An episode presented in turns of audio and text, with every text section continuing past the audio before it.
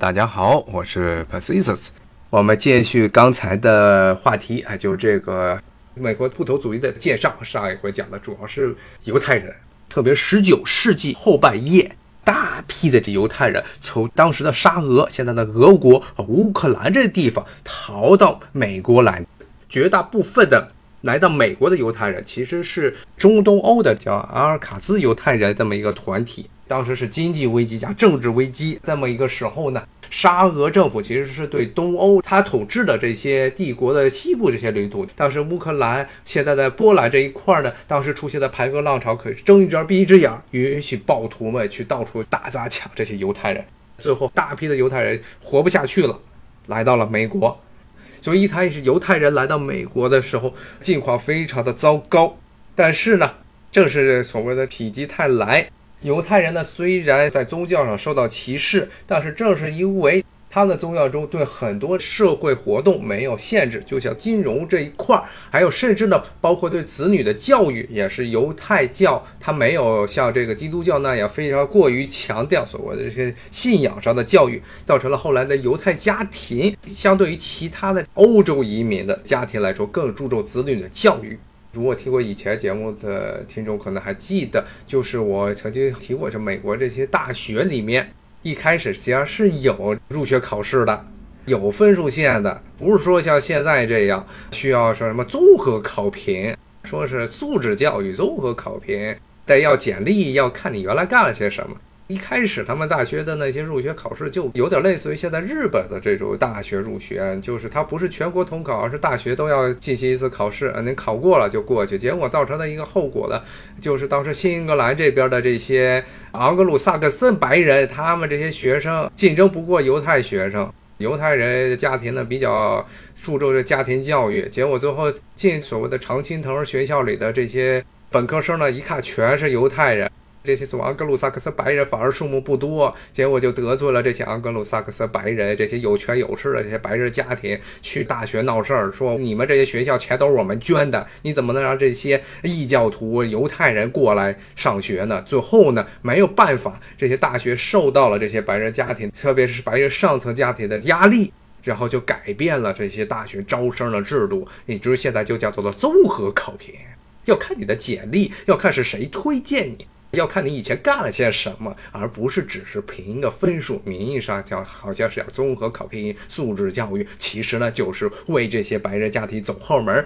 真正的让他们不学无术的这些子女能进入学校，进入这些所谓的常青藤学校，能够提供一个便利的条件。所以后来呢，犹太学生在美国顶级大学中的这些比例呢，就迅速的下降了。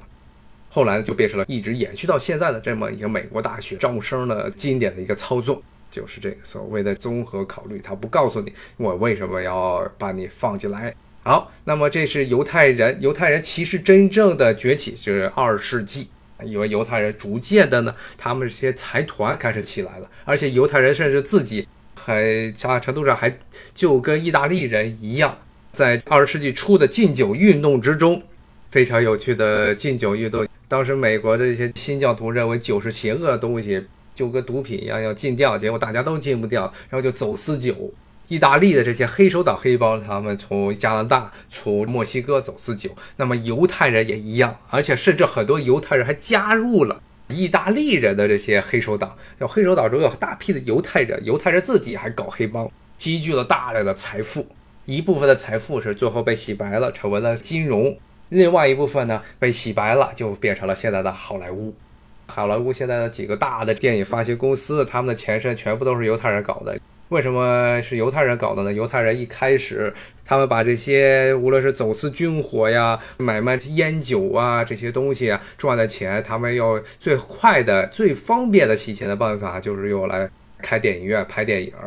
因为电影是很多的都是有很大批量的现金交易，不太好查账。用这个办法来洗钱。当时犹太人最早洗钱是在东岸的纽约这一块儿，因为他们也是犹太这些黑帮，包括和犹太人有关系的这意大利黑帮主要活动的地方。但是在这个地方拍电影、放电影有一个很大的问题，就是这地方临近电影的发明者，这爱迪生他们公司。爱迪生呢又是个非常疯狂的这么一个，现在的话语就叫专利流氓了。就是雇了很多的人到处去查，看你有没有交给他们这专利费。而电影这东西呢，又是牵扯了很多的爱迪生公司的专利，所以犹太人不想，他们这钱本来就是用来洗钱的，怎么能把这些钱再交给你这爱迪生这公司呢？所以他们就想的办法就是离你们这爱迪生的这些地方越远越好啊，最好就从东海啊一路哗逃到了西海岸。而当时的洛杉矶这一带又属于在美国当时来说又属于政府职能最低下的一个地区。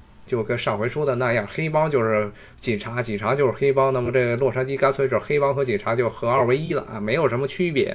那么在这个地方呢，天高皇帝远啊，爱迪生，你要想雇人，当时还没有飞机呢，在坐着这个横穿美国的铁路来洛杉矶也好啊啊，你就来吧，反正这些钱估计你收出来钱还不够你这路费的呢。当然，洛杉矶这地方也有几个好处，就是它这个地方啊，四季既不冷，也不是特别的热，而且呢，阳光充沛，非常适合在户外拍电影。所以这个地方后来成为了美国电影的一个。中心工业化电影的咱们中心，艺术电影很多还是聚集在纽约这一块儿。工业电影本来这个东西就商业电影，不是叫工业化商业电影。这个东西最早出现的目的呢，就是为了洗钱。那么当然洗钱呢，最好的办法呢，就是离爱迪生的公司越越好。这是犹太人他们在这个美国，所以后来呢，逐渐的对美国的舆论和金融界都造成了很强大的影响，以至于当时。到了二十世纪中叶的时候，他们在很多的这些美国这些大城市中的影响力可以说是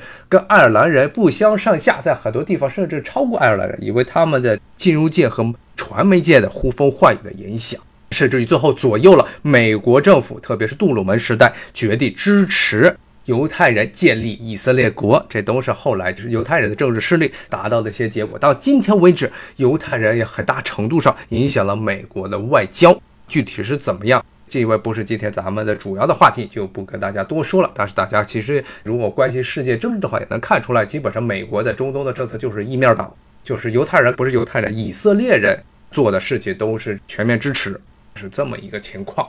特别是现在的美国总统特朗普是个忠诚的这个以色列粉儿，他跟以色列的现在的总理内塔尼亚胡跟他称兄道弟。虽然内塔尼亚胡是屁股下面全是火，现在很多人要把他从他总理位置上给搞掉，基本上是内塔尼亚胡干什么，特朗普都支持，是这么一个情况。这是犹太人在美国可以说成功的由一个异教徒受到排斥的团体，最后成为了一个在美国国内呼风唤雨啊，政治影响力非常大的一个团体。但是他们在美国的这个人口中一直数目也就是几百万，跟华人数目好像是差不多，甚至稍微多一些。这么一个团体，但是呢，华人的境遇可以说是一个天上一个地下。华人到现在，尤其是现在的大背景下，一直都属于在美国比较边缘的这么一个少数族裔。但是犹太人呢，成功的成为了影响美国主流意识形态的这么一个核心的团体。当然，现在也是二十世纪，其实二十世纪中叶之后，犹太人才慢慢的被美国这些所谓白人团体接纳，成为一个白人。这都是官方的说法，但是如果你看很多的一些地方，特别是南方保守主义非常泛滥的一些地方，排外主义非常泛滥的一些地方，那么这些地方的基督教白人还是视犹太为异教徒，但是在官方的说法中，犹太人就是白人。那么这个白人，我们今天讲了好多啊。因为主要还是美国，虽然它是一个移民国家，但是主要的这些移民，特别是二十世纪中叶之前，大部分移民都是来自欧洲。最后这些人绝大部分都大波呼变成白人了。好，我看今天的时间差不多就到这儿了。今天大概就是把这些美国一些族裔犹太人就讲了讲。下回有时间的话，我们再讲讲其他这些美国压抑的社会文化上的事情吧。好，谢谢大家的收听，咱们下回再见，拜拜。